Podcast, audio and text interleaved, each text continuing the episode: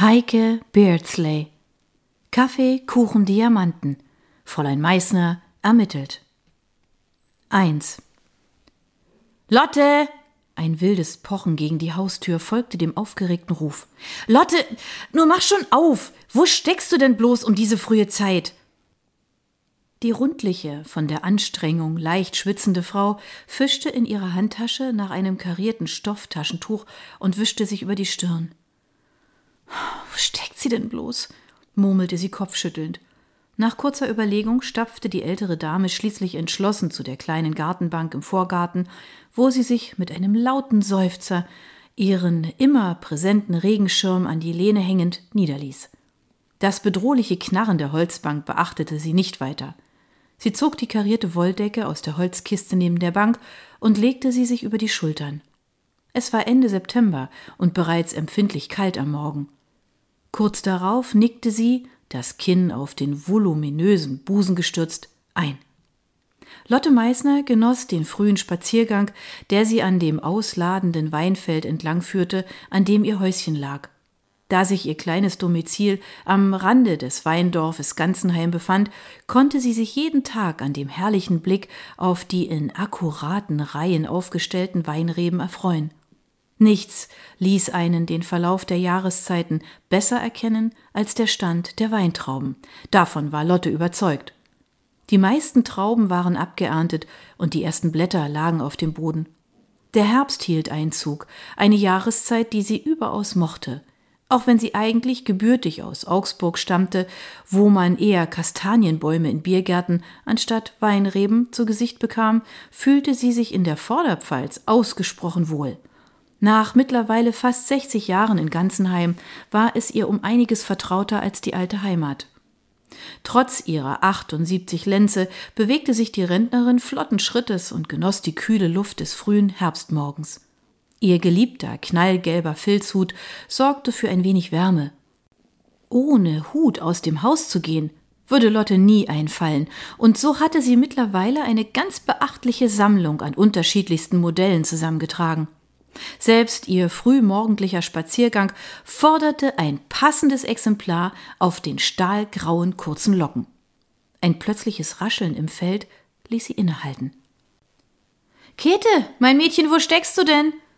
Mit fest zusammengekniffenen Augen, um besser sehen zu können, schweifte ihr Blick zwischen den immer noch dicht bewachsenen Weinreben umher, bis sie endlich entdeckte, was sie suchte. Ein lauter Seufzer entfuhr ihr. »Och, Kitte, pfui, lässt du das wohl bleiben? schimpfte sie. Wohl wissend, dass ihre Aufforderung nichts nutzen würde, stapfte sie zwischen die Pflanzen. Am Boden wuchsen unterschiedliche Feldblumen, doch der Tau des frühen Morgens sorgte dafür, dass vor allem etliche Lehmbatzen an ihren Schuhen kleben blieben. Endlich erreichte sie ihr Ziel. Ein schwarz behaarter, runder Hintern mit einem kurzen Stummelschwänzchen, das Lotte liebevoll Bürzelchen nannte, schaute ihr entgegen. Das Vorderteil des Tieres war zu einem großen Teil in einem Loch versteckt, das heftig scharrende Pfoten in die weiche Erde gruben. Was treibst du denn schon wieder? Die Arme in die Hüften gestemmt betrachtete Lotte kurz das wild buddelnde Tier. Dann beugte sie sich hinab, griff nach dem roten Halsband und zog fest daran. Zwei pechschwarze Augen in einem kugelrunden und mit Erde übersäten Kopf starrten sie empört an. Ein stehendes und ein hängendes Ohr gaben der Hündin das für sie typische komische Aussehen, doch Lotte hatte dafür im Moment kein Auge. Sie betrachtete ihre französische Bulldoggendame kopfschüttelnd. Wie du wieder aussiehst, mit einer Hand das Halsband haltend, versuchte sie vergeblich, die Erdreste von Käthes Kopf zu wischen. Du weißt doch ganz genau, dass die Mäuschen schneller sind als du. Ihre haarige Gefährtin schien den Vorwurf zu ignorieren und wand sich, um dem eisernen Griff ihres Frauchens zu entgehen. Nichts da, meine Liebe. Du kommst jetzt mit mir nach Hause und dann gibt es eine Dusche aus dem Gartenschlauch. Käthe schnaubte laut, was Lotte als Missfallen interpretierte. Sie wusste, dass ihre Bullidame Duschen hasste. Das hast du dir ganz alleine zuzuschreiben, antwortete Lotte und zog das Tier mit sich. Am Weinfeldrand angekommen, ließ sie ihre Gefährtin endlich los. Nach einem bedauernden Blick zurück und einem strengen Ruf ihres Frauchens bequemte sich Käthe schließlich dazu, dieser zu ihrem Heim zu folgen. Nanu, warum ist denn das Gartentürchen offen?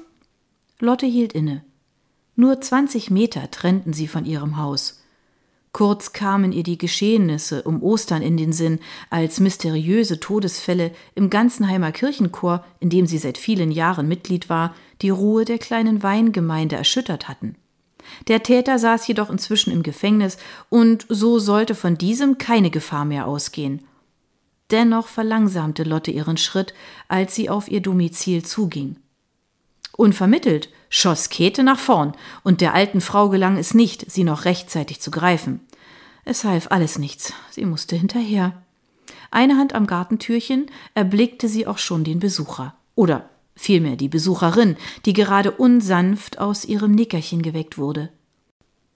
Erdig verklebte Pfoten sprangen die Frau freudig an und hinterließen dunkle Abdrücke auf dem wadenlangen grauen Wollrock der Rentnerin. Euch geht Kette, lasst das! schimpfte diese mit der Hündin und versuchte, das hüpfende Fellbündel von sich abzuhalten, doch ohne jeden nennenswerten Erfolg.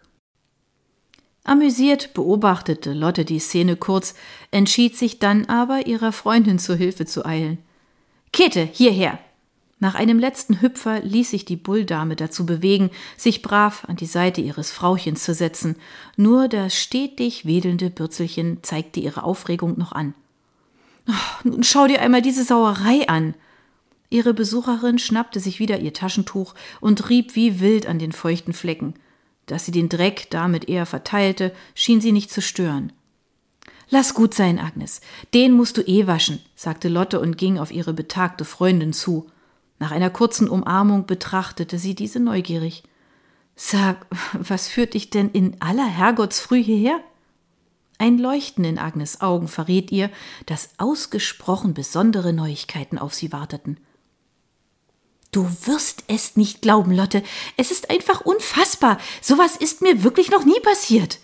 Die Rentnerin sprach so schnell, dass sie sich beinahe verhaspelte. Oh, jetzt mach mal langsam, Agnes. Man versteht ja kein Wort. Was ist dir denn passiert? Ihr Gegenüber holte tief Luft, dann griff sie in ihre Handtasche und zog einen leicht zerknitterten Briefumschlag im DIN A4-Format hervor, mit dem sie mit vor Aufregung geröteten Wangen vor Lottes Nase in der Luft wedelte. Weißt du, was das ist? Lotte seufzte. Agnes, woher soll ich denn bitte wissen, was das ist?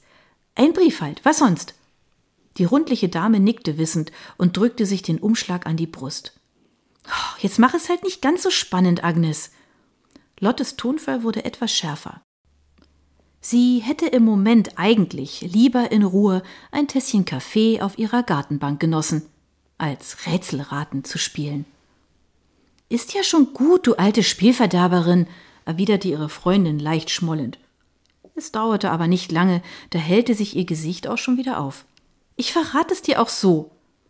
Nach einer weiteren kleinen Kunstpause, abermals begleitet von einem Stirnrunzeln von Lotte, holte sie aus. Ich, Agnes Stein, habe den Hauptpreis gewonnen.